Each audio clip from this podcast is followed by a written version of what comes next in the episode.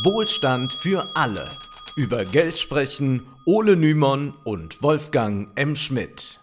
Hallo und herzlich willkommen. Hallo Wolfgang. Hallo Ole. Bereits in der vergangenen Woche ging es um das Thema Kinder, genauer gesagt um die Theorie Gary S. Beckers, dass Kinder langlebige Konsum- und Produktionsgüter sind. Von Produktionsgütern sprach Becker, wenn Kinder dem Haushalt ein Einkommen generieren. Und um dieses wenig erfreuliche Phänomen geht es heute. Wir sprechen über Kinderarbeit. Auch im Jahr 2023 arbeiten weltweit noch hunderte Millionen Kinder und Jugendliche. Wie groß das Ausmaß ist, ist schwer einzuschätzen, da es eine hohe Dunkelziffer gibt. Die Internationale Arbeitsorganisation ILO geht in ihrem letzten Bericht von mindestens 160 Millionen Betroffenen aus. Es könnten aber durchaus deutlich mehr sein. Gerade die Krisen der letzten drei Jahre haben dafür gesorgt, dass sich die Zahl der Kinderarbeiter weltweit erhöht haben könnte. Das mag einige verwundern, denn es, lange, äh, es sah ja lange Zeit so aus, als könnte Kinderarbeit bald der Vergangenheit angehören. In den westlichen Industriegesellschaften ist sie schon lange auf dem Rückmarsch. Die Vereinten Nationen beschlossen im Jahr 2015, dass sie bis 2025 jeder Form von Kinderarbeit ein Ende setzen wollen. Also viel Zeit bleibt da nicht mehr. Und doch kam in den vergangenen Wochen eine erschreckende Meldung auf. Im Senat des US-Bundesstaates Iowa wurde ein Gesetz beschlossen, demzufolge der Schutz vor Kinderarbeit nicht etwa verschärft, sondern im Gegenteil geschwächt werden soll längere Arbeitszeiten, spätere Schichten, früherer Eintritt ins Erwerbsleben, all das soll nun wieder möglich gemacht werden dank der Republikanischen Partei. Erleben wir hier eine Rückkehr der Kinderarbeit und des Manchester-Kapitalismus? Oder war die Kinderarbeit nie so wirklich verschwunden? Unter welchen Bedingungen kann Kinderarbeit überhaupt bekämpft werden? Darum soll es heute gehen und dazu blicken wir in die Vergangenheit des frühen Industriekapitalismus. Bevor wir dazu kommen, möchten wir aber nicht unerwähnt lassen, dass wir uns sehr darüber freuen, wenn ihr unseren Podcast finanziell unterstützt. Möglich ist das über Patreon und Steady sowie über PayPal. Außerdem haben wir in der Beschreibung auch unsere Bankverbindung für Überweisungen und Daueraufträge angegeben. Vielen Dank für eure Unterstützung. Und wir sind dankbar, wenn ihr diesen Podcast im Freundes- und Bekanntenkreis weiterempfehlt oder auch in der Familie. Außerdem hilft es uns, wenn ihr die Folgen auf den allseits bekannten Netzwerken teilt und wenn ihr uns auf Social Media folgt. Die Links zu unseren Profilen findet ihr allesamt in der Beschreibung. Dort teilen wir auch Informationen zu gemeinsamen Veranstaltungen.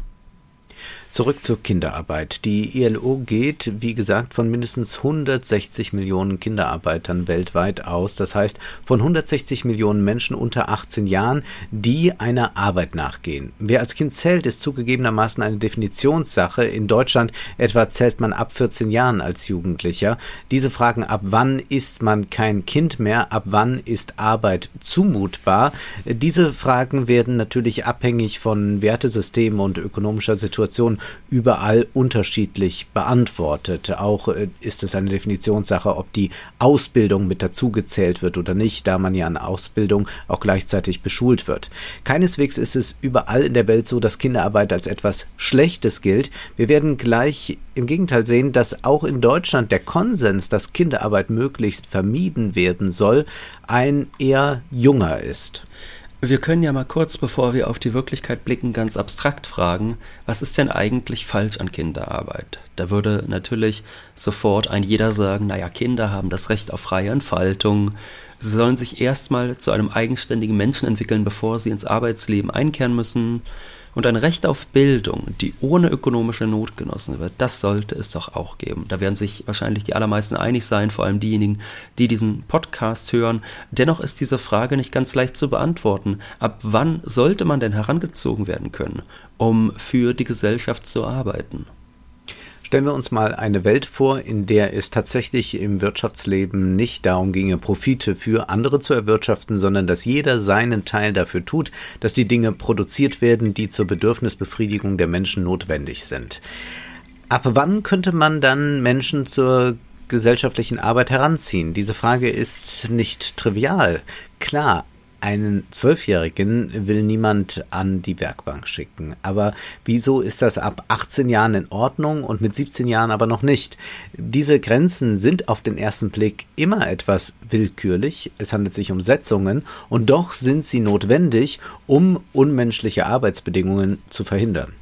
Das war nun eine eher moralische Begründung, die auf einem ganz bestimmten Menschenbild fußt, wonach Kinder sich frei entfalten sollen. Wir werden aber gleich bemerken, dass eine solche moralische Begründung, wieso Kinderarbeit schlecht ist, in der Vergangenheit selten der ausschlaggebende Faktor war, wenn es um die rechtliche Bekämpfung von Kinderarbeit ging, und das ist auch heute so. Gewissermaßen haben diejenigen, die wieder die Vorzüge der Kinderarbeit predigen, eine eigene Form von Moral, mit der sie diesen Wahnsinn rechtfertigen. Aber der Reihe nach widmen wir uns dem derzeit prominenten Fall Iowa. Die US-Wirtschaft läuft wieder an, die Inflation ist im Sinken begriffen und auch die Arbeitslosigkeit ist mit zuletzt unter 4% nicht sonderlich hoch. Die Arbeitskräfte sind also knapp und da gibt es nur zwei Möglichkeiten, wenn die restliche Arbeiterreserve an den Arbeitsplatz gelockt werden soll. Löhne hoch oder eben neue Arbeitskräfte anwerben. Der letztere Weg wird derzeit in den USA von Unternehmerlobbys forciert, aber nicht in dem Sinne, dass man sich etwa für liberale Migrationsgesetze einsetzt, sondern dahingegen, dass man sich für die Liberalisierung des Arbeitsschutzes bei jungen Leuten einsetzt. Dieser Fall Iowa, der ist tatsächlich kein Sonderfall. Das EPI, das Economic Policy Institute, ein linksliberaler Think Tank in den USA, der schrieb vor wenigen Monaten Folgendes. Inzwischen haben mindestens zehn Bundesstaaten in den letzten zwei Jahren Gesetze zum Abbau des Kinderarbeitsschutzes vorgestellt oder verabschiedet. Kansas, Iowa, Minnesota, Missouri, Nebraska, New Hampshire, New Jersey, Ohio, South Dakota und Wisconsin. Das heißt, 20 Prozent der US-Bundesstaaten, die haben solche Gesetze bereits eingebracht. Die Washington Post stellte schon im Februar fest, die Gesetzgeber in Iowa und Minnesota haben im Januar Gesetzesentwürfe eingebracht, die eine Lockerung der Vorschriften für Kinderarbeit in Bezug auf das Alter und die Sicherheit am Arbeitsplatz in einigen der gefährlichsten Arbeitsstätten des Landes vorsehen. Der Gesetzesentwurf aus Minnesota würde es 16- und 17-Jährigen erlauben, auf dem Bau zu arbeiten die Maßnahme in Iowa würde es 14- und 15-Jährigen erlauben, bestimmte Arbeiten in fleischverarbeitenden Betrieben zu verrichten. Darüber hinaus zeichnet sich schon länger ab, dass die Kinderarbeit in den USA ganz unabhängig von der Gesetzgebung größere Ausmaße annimmt als bislang gedacht. Das heißt, egal ob erlaubt oder verboten, Kinderarbeit findet sowieso statt. Seit 2015 sollen sich die Aufgriffe bei Kontrollen in US-amerikanischen Unternehmen mehr als verdreifacht haben. Besonders häufig sind die Kinder armer Migranten betroffen. Nun haben also die Republikaner in Iowa auch gesetzlich ernst gemacht. Nur eine weitere Instanz trennt das Gesetz noch von seiner Gültigkeit. Ab dem Alter von 14 Jahren sollen Jugendliche bis 23 Uhr beschäftigt werden können.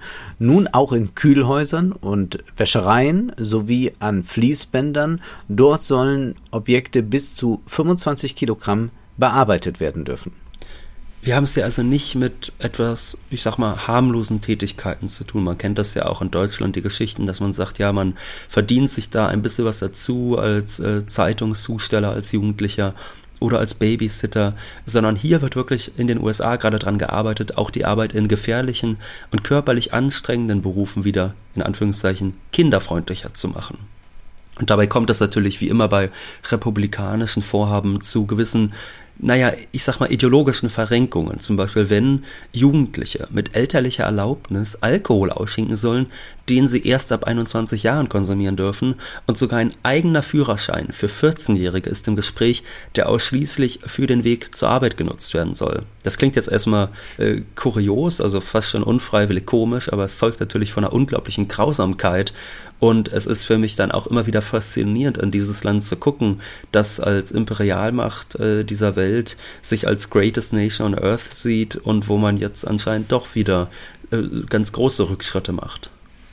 Und man muss sich ja auch mal die äh, Sterblichkeit ansehen in den USA. Die ist ja in der Arbeiterklasse mittlerweile ganz dramatisch. Das heißt, äh, gerade Männer sind ja davon auch äh, betroffen, äh, die immer früher sterben, die also zur Working Class gehören und immer früher sterben, weil sie völlig ausgelaugt sind durch ihren Job. Und das wird natürlich noch weiter verstärkt dann durch solche äh, Maßnahmen dort, wenn man also dann äh, in noch jüngeren Jahren anfangen muss äh, zu schuften.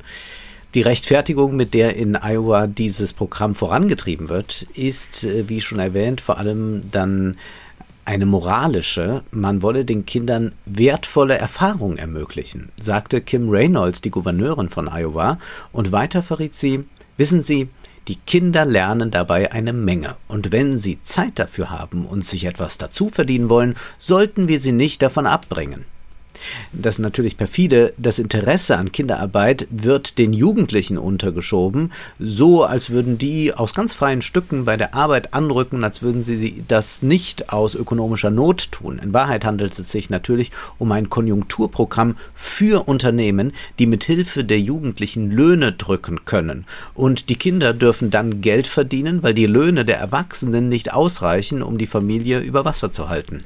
Aber, aber, alles halb so wild, denn die zitierte Gouverneurin, die hat ja auch schon einmal gebabysittet, wie wir dann erfahren. Was wir hier sehen. Wie bitte? Allmächtiger, ja, da hat sie ja sich noch ganz ins Zeug gelegt. Da hat die sich richtig auch mal verausgaben müssen. Es ist natürlich so perfide, ne? Klar, also ich meine, äh, im Bürgertum, da arbeitet natürlich jeder Teenager auch mal so ein bisschen, um sich etwas dazu zu verdienen. Das wird dann moralisch von den Eltern geadelt. Äh, die Kinder lernen dann noch ein bisschen Verantwortung und mit Geld umgehen. Aber das sind natürlich immer Jobs, die, sag ich mal, eher angenehmer Natur sind. Und das ist natürlich überhaupt nicht das, worum es hier gerade geht. Also das ja, so oder um sich wirklich was dazu zu verdienen im Sinne von, äh, man hat irgendeine Anschaffung, die luxuriös ist, die man aber unbedingt haben will, äh, dass dann in den Ferien mal gearbeitet wird. Aber hier geht es ja wirklich darum, äh, die Existenz der Familie zu sichern. Eigentlich sind wir da schon fast wieder in einem Emil Solar-Roman. Ja. ja. Und wir sehen hier so eine Argumentation dann auch von dieser Gouverneurin, äh, die kennen wir eigentlich schon seit Jahrhunderten. Also da wird die Kinderarbeit nicht als ein Elend dargestellt, sondern das ist dann gleich eine Erfahrung, vielleicht sogar gleich die Rettung des Kindes, äh, da die Kinder so früh dazu gebracht werden, Tätigkeiten für die Gesellschaft nachzukommen, dass sie quasi nicht verlottern, dass sie nicht äh, am Ende noch vagabundieren oder sonst was, sondern dass sie direkt zur Verantwortung für die Gesellschaft herangezogen werden, so als würden wir in so einer Gesellschaft leben, in der jeder schon nur seinen Teil tut und dann geht es auch allen gut. Das ist nicht nur heute in den Vereinigten Staaten so, so war es beispielsweise auch schon vor fast 200 Jahren in Preußen, bevor dort im Jahr 1839 die ersten zögerlichen Schutzmaßnahmen für Kinder ergriffen wurden. Der Politikwissenschaftler Nicolas Dörr schreibt dazu in seinem Aufsatz 165 Jahre Einschränkung der Kinderarbeit in Preußen folgendes.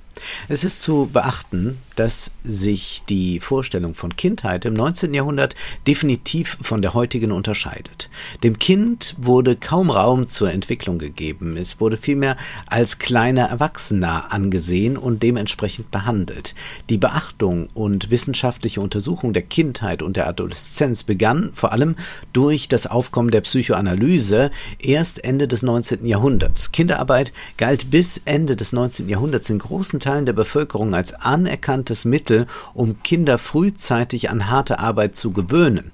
Kinderarbeit wurde sogar als sozialpolitische Maßnahme gesehen, da hierdurch Armen und Waisenkinder vom Betteln und Stehlen abgehalten werden würden.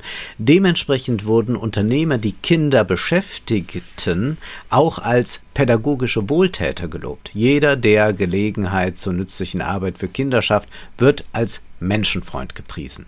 Das sieht man recht gut. Es gibt durchaus auch moralische Anschauungen, die sich mit Kinderarbeit vertragen und sei sie noch so elendig. Im Jahr 1850 wurden Fabrikkinder in Preußen nur 35 Jahre alt, aber das hielt natürlich diese Moralisten nicht davon ab, Arbeitgeber zu loben, die solche Arbeitsplätze schufen. Kinderarbeit, die umfasst natürlich mehr als nur die Fabrikarbeit. Viele Kinder waren in Preußen in der Landwirtschaft eingesetzt, oftmals auch unter familiären Bedingungen. Und gerade diese letztere Form von Kinderarbeit, die ist natürlich älter als der Kapitalismus. Dass Kinder auf dem Hof mithelfen müssen. Das war in vorkapitalistischen Zeiten gang und gäbe, nur war dort die Ausbeutung der Arbeitskraft des Kindes natürlich weniger intensiv, als es später im mhm. frühen Industriekapitalismus war. Denn im ersteren Fall war es ja so, dass immerhin noch eine Verwandtschaftsbeziehung Basis der Arbeit war und dass die Devise lautete, Lebensmittel für die Familie herzustellen. Da ging es also immerhin noch um konkrete Bedürfnisbefriedigung, dass man quasi sagt, dies oder das muss produziert werden, um zu überleben, dann ist aber auch gut, wohingegen ja für den Kapitalisten die Devise im Vordergrund steht, dass möglichst viel gearbeitet werden soll, weil das auch möglichst viel Gewinn bedeutet. Was dann wiederum bedeutet, das ist natürlich ein maßloses Streben, weshalb dann eben die Arbeit gar nicht lang genug sein kann. Allgemein gilt übrigens dieser Sektor der Landwirtschaft. Der wurde immer wieder privilegiert in der Geschichte und mit Ausnahmen versehen. Das ging in Deutschland beispielsweise bis weit ins 20. Jahrhundert hinein. Das Bildungs- und Erziehungsideal, das wir heute an Kinder anlegen, war damals jedenfalls eher ungewöhnlich. In Deutschland gibt es heute eine recht weit gefasste Schulpflicht und die meisten würden zustimmen, dass jeder Mensch eine gewisse Bildung erfahren solle und dass die Arbeit erst später als Notwendigkeit aufzutauchen hat. Damals sah man das umgekehrt, wie man einem interessanten Zeitdokument entnehmen kann. Da heißt es, die Antworten der königlichen Oberpräsidenten der preußischen Regierungsbezirke auf eine Anfrage des Staatskanzlers Karl August Fürst von Hardenberg vom 5. September 1817 machten den Primat der Kinderarbeit vor dem Schulbesuch deutlich. Zum Schulbesuch er ist mit der Fabrikarbeit schlecht zu vereinbaren. Er hat ergänzende Erziehungsaufgaben. Also das Eigentliche läuft in der Fabrik und die Schule ergänzt die Bildung. Ganz richtig, ganz richtig. Nicht die Schulbildung soll im Vordergrund stehen, sondern umgekehrt. Die Fabrikarbeit hat den Vorrang, die Schule ergänzt es dann bloß und das sieht man heute selbstverständlich anders. Da kann man natürlich erstmal sagen, prima, kann man ja aufatmen, hat sich viel getan, aber man sollte das auch nicht romantisieren. Das passiert ja nicht einfach nur aus so humanistischen Motiven. Wir haben in der vergangenen Folge ja schon über diese Idee des Humankapitals gesprochen. Dabei geht es um Fähigkeiten, die Menschen gewinnen und die ihnen später dabei helfen, produktiv zu sein und dann auch gute Einkommen für sich zu generieren. Diese Fähigkeiten, die werden in der Schule ausgebildet, selbstverständlich nicht nur dort. In den letzten Jahren ist die immense Bedeutung frühkindlicher Bildung immer mehr ins öffentliche Bewusstsein gerückt. Der Staat, der hat erkannt, dass es ökonomisch sinnvoll ist, Kindern und Jugendlichen zumindest eine Grundbildung zuteil werden zu lassen. Also wir sollten daher nicht glauben, dass diese Abschäffung und Bekämpfung der Kinderarbeit so ein rein menschenfreundliches Projekt ist, wo einfach der Mensch als Selbstzweck äh, gedacht wird und dann will man den Kindern auch was Gutes tun. Historisch gesehen ist eher das Gegenteil der Fall. Bleiben wir doch mal beim Beispiel Preußens im 19. Jahrhundert. Wieso wurde dort im Jahre 1839 zum ersten Mal die Kinderarbeit eingeschränkt? Der bereits zitierte Nicolas Dörr hält dazu fest, es brauchte eine königliche Ordre Friedrich Wilhelms III., um im Jahre 1828 den Grundstein für das Regulativ von 1839 zu legen. Allerdings waren die Beweggründe für diese Ordre nicht humanistischer Natur. Generalleutnant von Horn hatte den König im Landwehrgeschäftsbericht darüber unterrichtet, dass in Industriegegenden die Armeereserve nicht mehr vollständig zur Verfügung stünde, die Fabrik, vor allem aber die Nacht- und Schichtarbeit im Kindesalter, habe einen Teil der Soldaten zu Schwächlingen und Krüppeln gemacht. Also wir finden hier eigentlich einen umgekehrten äh, Diskurs. Es wird ja derzeit ein bisschen mal wieder diskutiert, brauchen wir wieder den Wehrdienst, ein Pflichtjahr etc. Und wer hat davor jetzt natürlich ganz große Angst? Die Industrie, die haben ja eh schon Fachkräftemangel, suchen Azubis äh, händeringend. Und jetzt stellen wir sich mal vor, alle würden jetzt ein Jahr verspätet erst in den Beruf eintreten können, weil sie ja noch dieses Pflichtjahr zu absolvieren haben. Hier ist es jetzt äh, verschoben äh, darauf, dass man äh, schaut, sind die denn auch noch wehrtauglich, wenn man die schon in den Fabriken verheizt hat? Oder anders mal, in den Worten des berühmten sozialistischen Historikers Jürgen Koczynski, und so wurde ein deutscher General, dem sein Menü an Kanonenfutter nicht fett genug, zum Einleiter deutscher sozialpolitischer Maßnahmen. Das ist hier die Ironie der Geschichte und diese Tendenz, dass die Einführung sozialpolitischer Mindeststandards selten bloß dazu dient, den Menschen was Gutes zu tun, sondern an ganz andere Interessen geknüpft ist. Das sieht man dann auch bei der Einführung erster sozialstaatlicher Maßnahmen einige Jahrzehnte später. Bekanntermaßen war es nicht die reine Menschenliebe, die einen Bismarck dazu brachte, erste kollektive Versicherungen für die Arbeiterschaft zu stiften, sondern vor allem der Kampf gegen kommunistische Agitation und die Sicherstellung der wahre Arbeitskraft. Und diese ersten Gesetzgebungen in Preußen waren, vorsichtig ausgedrückt, sehr lückenhaft. Nach dem neuen Gesetz durften Kinder unter neun Jahren gar nicht in Fabriken angestellt werden, Jugendliche unter 16 hingegen schon, vorausgesetzt sie hatten drei Jahre lang die Schule besucht. Diese Regel wurde jedoch ausgesetzt, sobald eine Fabrikschule gestellt wurde, und dass die dort vermittelte Bildung oftmals mangelhaft war, muss wohl kaum besonders erwähnt werden.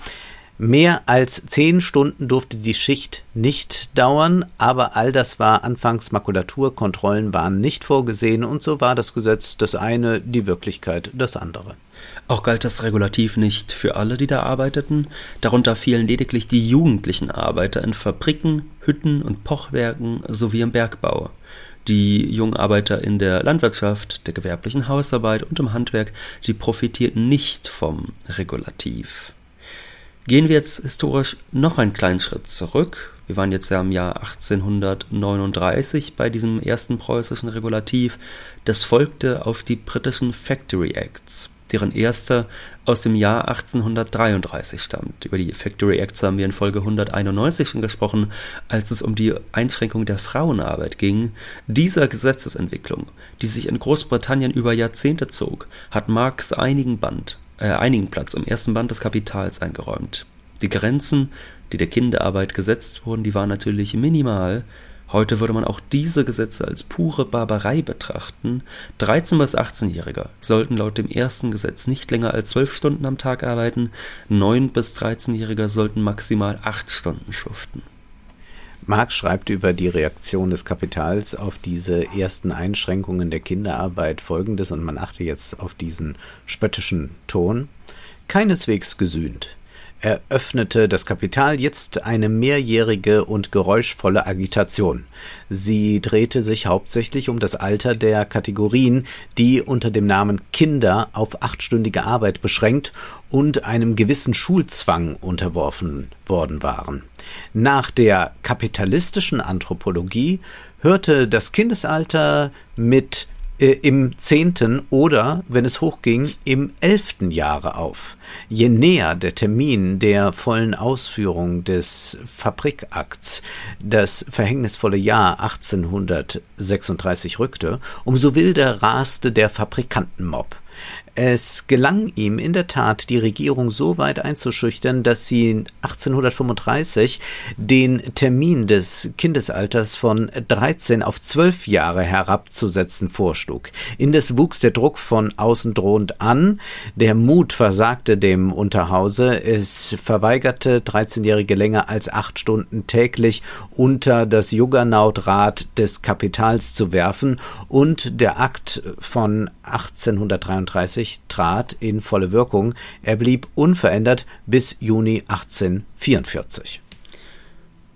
Aber, das werden wir gleich noch sehen, das hat noch lange nicht bedeutet, äh, dass das genauso, wie es da auf Papier stand, immer alles umgesetzt wurde oder auch, dass es diesen gewünschten. Effekt gehabt hätte, dass man sagt, die Kinder, die äh, werden jetzt aus der Industrie gedrängt und haben ein Leben, wie wir uns das heutzutage als ein Kinderleben vorstellen. Tatsächlich war es im Jahr 1839, also als dieses preußische Gesetz erlassen wurde, das erste, sechs Jahre nach Einführung des ersten Factory Acts, war es noch so, dass die Hälfte aller, die beschäftigt waren, in der britischen Industrie tatsächlich Kinder und Jugendliche waren. Also das war ah, ja. äh, da immer noch gang und gäbe. Jetzt hast du schon gesagt, was die Bedingungen für das Kapital waren, welchen enormen, schlimmen Bedingungen sich das arme Kapital unterwerfen musste und wogegen das arme Kapital so äh, protestiert hatte. Und da musste man natürlich erfinderisch werden. Man dachte sich allerlei aus. Zum Beispiel das sogenannte Relais-System. Also dieser Begriff des Relais-Systems, der kommt aus dem Französischen und der wurde ursprünglich verwendet, wenn Postpferde gewechselt werden. Und das Kapital. Ist ein schönes Bild. Das ist ein schönes Bild, das äh, überhaupt auch nichts im Menschlichen das oder so an sich trägt. Das Kapital stellte sich also klug an und das nutzte die Kinder aus, wie es nur ging. Man stellte sich vor, insgesamt darf so ein Kind maximal zwölf Stunden am Tag arbeiten. Das bedeutete dann oftmals aber nicht, dass man sagt, um acht geht man in die Fabrik rein und um 20 Uhr geht man wieder raus, das wäre schon mehr als schlimm genug, sondern das lief noch ein bisschen anders, um nochmal Marx zu zitieren. Während der 15-stündigen Periode des Fabriktags, also so lange durfte der Tag gehen, dass in dieser Zeit durfte insgesamt gearbeitet werden, also innerhalb von dieser Zeit von 6 äh, bis 21 Uhr, das war die Zeit, in der quasi die jungen Menschen zwölf Stunden beschäftigt werden durften innerhalb dieser 15 mhm. Stunden. Während der 15-stündigen Periode des Fabriktags zog das Kapital den Arbeiter jetzt für 30 Minuten, jetzt für eine Stunde an und stieß ihn dann wieder ab, um ihn von neuem in die Fabrik zu ziehen und aus der Fabrik zu stoßen, ihn hin und her hetzend in zerstreuten Zeitfetzen, ohne jeden Halt auf ihn zu verlieren, bis die Arbeit vollgemacht. Wie auf der Bühne hatten dieselben Personen abwechselnd in den verschiedenen Szenen der verschiedenen Akte aufzutreten. Aber wie ein Schauspieler während der ganzen Dauer des Dramas der Bühne gehört, so gehörten die Arbeiter jetzt während 15 Stunden der Fabrik, nicht eingerechnet die Zeit, um von und zu ihr zu gehen. Die Stunden der Rast verwandelten sich so in Stunden erzwungenen Müßiggangs, welche den jungen Arbeiter in die Kneipe und die junge Arbeiterin in das Bordell trieben. Bei jedem neuen Einfall, den der Kapitalist täglich ausheckte, um seine Maschinerie ohne Vermehrung des Arbeiterpersonals zwölf oder fünfzehn Stunden im Gang zu halten, hatte der Arbeiter bald in diesem Stück Zeitabfall, bald in jenem seine Mahlzeit einzuschlucken. Das heißt, die Maximal zwölf, später zehn Stunden wurden nicht am Stück abgeleistet, sondern in kleinen Zeithäppchen mal hier, mal dort in der Fabrik. So gehörten die Arbeiter und auch die Kinder fast den ganzen Tag dem Kapital, selbst wenn sie mitunter eine Pause hatten, die aber gar nicht der eigenen Planung unterworfen war. Dieses Relaissystem war natürlich perfekt geeignet, um den gesetzlichen Bestimmungen zu entgehen, denn welcher Fabrikinspektor sollte schon den Überblick behalten, wenn dies die normale Arbeitsweise in einer Fabrik war? Das war in Wahrheit auch gar nicht die Idee der Gesetzgeber und erst recht nicht der Kapitalisten, und oftmals fielen diese verschiedenen Rollen eh in eins. Marx berichtet davon, dass mitunter Kapitalisten als Richter fungierten, einen ihrer Konkurrenten in einem Arbeitsprozess freisprachen und so ein Recht geschaffen hatten, von dem sie selbst nun profitieren konnten. An diesen beiden Beispielen, also Preußen und England im 19. Jahrhundert, erkennen wir zwei Dinge. Erstens, dass die Moral selten eine Rolle spielt, wenn die Kinderarbeit abgeschafft wurde.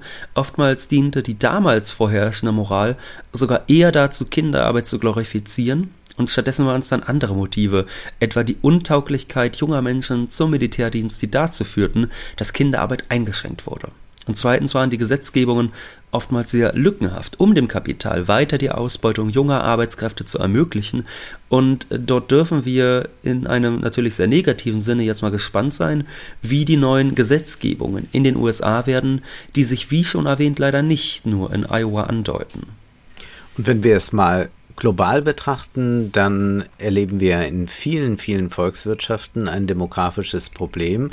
Die Bevölkerungszahl ist rückläufig. Auch äh, China kann das jetzt gerade erleben. Äh, wir sehen die großen Debatten über ein höheres Eintritts Alter bei den Renten und wir sehen dann auch entsprechende Gesetze, die gemacht werden, beispielsweise in Frankreich. Wir erleben dort die Proteste und man versucht natürlich damit, äh, die Volkswirtschaft äh, weiterhin am Laufen zu halten, das Kapital froh zu machen.